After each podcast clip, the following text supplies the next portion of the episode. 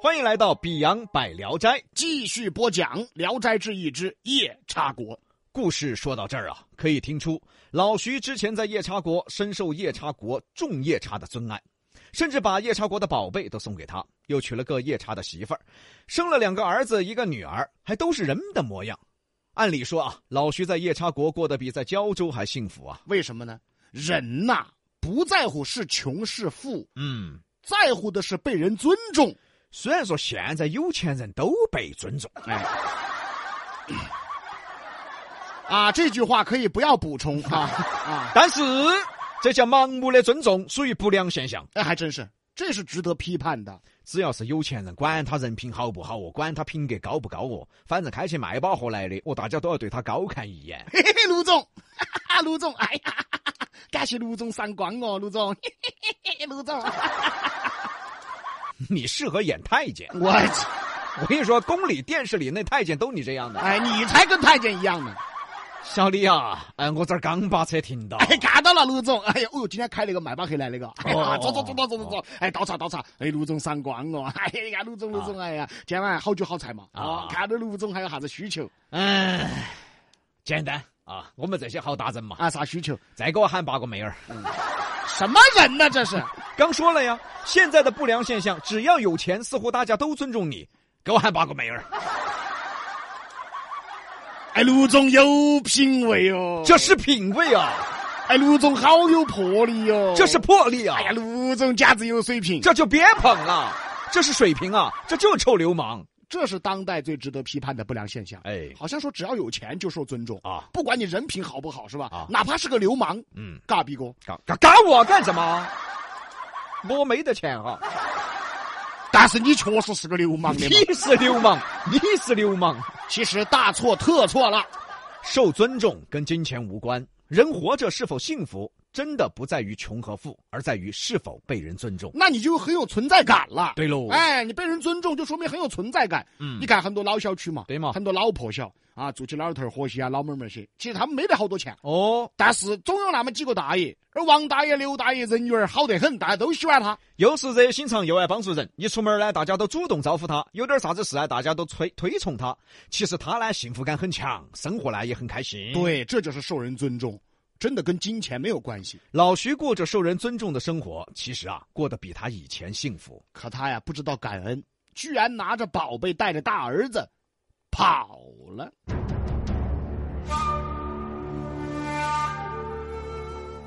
上回书说到，老徐带着大儿子，说是思乡之情也行，说是自私也行，连招呼都不打一个，就这么跑了。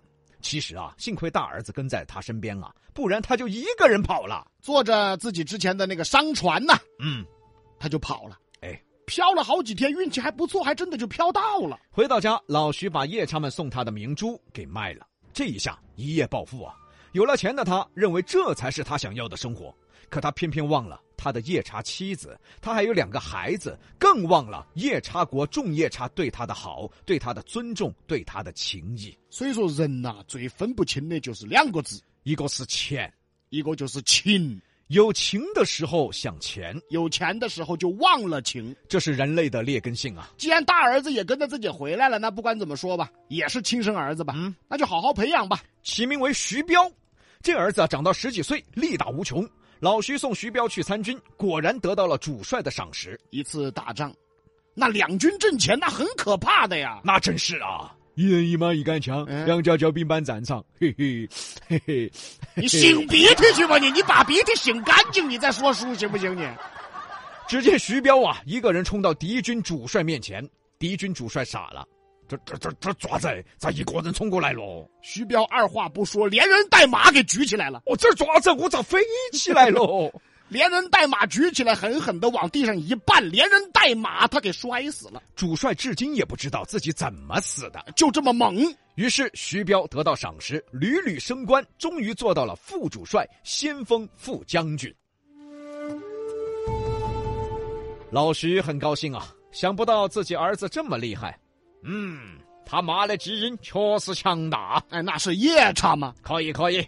现如今啊，我也有钱了，我儿也当官了，这个生活嘛，才叫生活嘛。可他就忘了自己的妻子和另外两个孩子呀，以及众夜叉对他的情谊、对他的认可，嗯，他呢就沉寂在这金钱与权力的日子中了。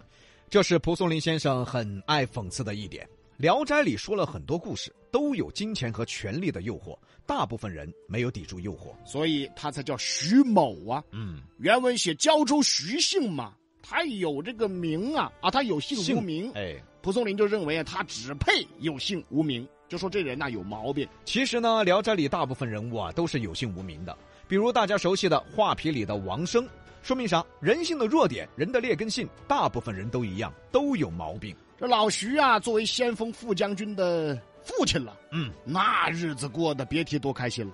话说这么一天啊，从胶州有另一个航海商人出海了。啊，兄弟们，这盘出海争取大赚一笔，一帆风顺。好，出海第二天，船翻了， 泰坦尼克呀，这叫一帆风顺啊！幸好这商人命大呀，在海上飘来飘去，不知道飘了多久，靠岸了。哎，啊，我火气在啊！哎，这是哪儿哦？地狱啊！咋地狱还有沙滩呢？这是地狱吗？啊那是马尔代夫，那是。哎，我火气在没有哦？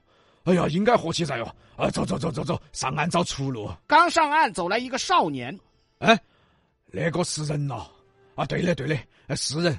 哎，娃娃，救命！少年一看呀，这长相应该是中途人士啊，急忙上前营救，把他带到山洞里面，给他吃了鹿肉，披上兽皮，缓过来了，询问道：“你你从哪儿来的呃，我从胶州来的。啊？胶州啊，对头，胶州。哎呀，这是哪儿哦？这是峨眉山夜叉国。哦哦哦哦哦哦，夜叉鬼说，啥啥啥啥啥啥夜叉？你你是人是鬼啊？”少年自我介绍：“我父亲姓徐，也是胶州人，以前是胶州珠宝商，一日漂泊到此，被这儿的夜叉救了。”夜叉还能救人啊？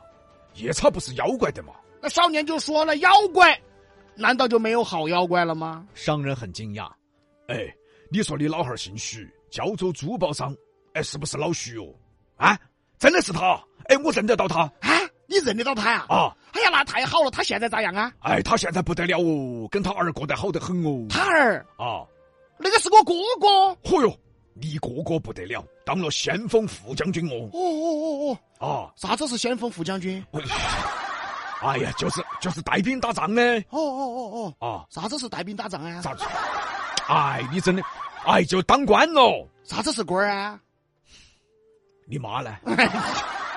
我跟你妈摆一下。哎呀，少年心想啊，你看我现在是人样，可我妈是夜叉呀。你要真回头见我妈，那吓死咋办呢？啊，那个我我妈没在，那个你能不能帮我个忙啊？啊，你说啥子嘛？嗯、你先休息一阵子，嗯，过阵子呢，你再回去，我慢慢呢给你打造一艘小船。啊，你回去过后，你给我爸带个信。哦，要得。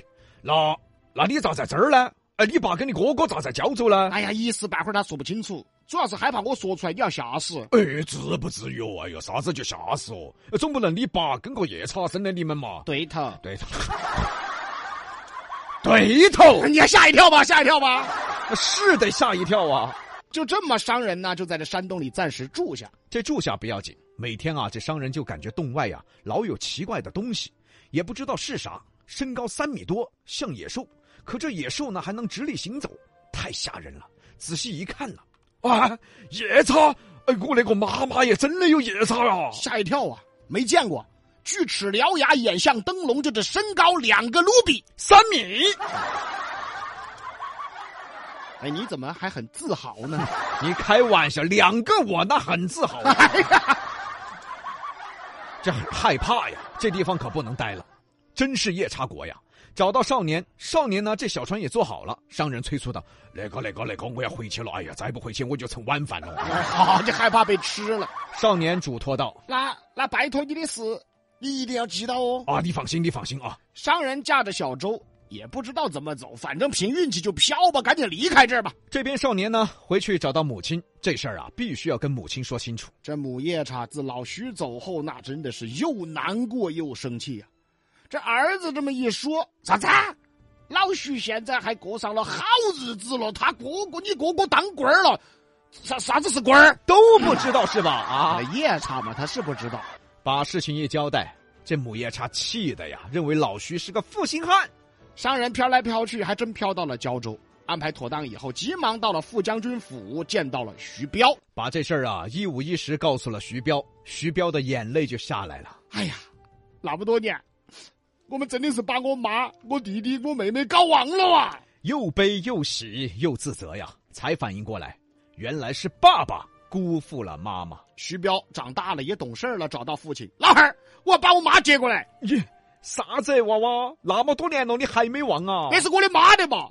你可以忘掉你的妻子，但是我不能忘掉我妈的嘛。这话说得好，像一把尖刀插进了老徐的心里。所以说，说到这儿，我们也插一句，嗯，就说现在婚姻这个事情啊，本身就复杂，对的，又加上现在的环境下的这种影响的婚姻呐、嗯那简直是复杂又复杂。两口子过不下去了，离了也就离了。但是娃娃呢，要知道啊，离异家庭的孩子大多心理上都有点毛病。不严重还好，严重的话也许会影响孩子的一生啊对呀、你们是离了，孩子呢？啊！孩子忘不了他的亲生父亲、亲生母亲啊。，对呀，就有些夫妻呢，过不下去了，离了，没得好久嘛，又找一个。反正现在速度也快，今天离婚，后天又结婚，啊，嚯！但娃娃就早恋了得嘛。所以啊，也有很多夫妻，其实夫妻已经破裂了，嗯没有感情了，嗯但是为了孩子呢，依然麻木的坚持生活着。嗯，这里的老公和老婆也就成为了一个职业了。对喽。就那日子，大家想想，真的过得很痛苦的。所以说，当代的婚姻啊，其实真的不是大家想象的那么的完美的。当代的婚姻其实真的有一点点的残酷。儿子徐彪也这么大了，一句话扎的这老徐半天说不出话。你不要你的妻子，但是我要我妈，我要我弟弟妹妹的嘛。过了很久，老徐才说出一句话：“娃娃，你说的对，是爸爸不好，但是你妈她是夜叉呀，她来了，大家就跑啊了哇、我们下回再说。西南散口碧阳秀八六幺二零八五七。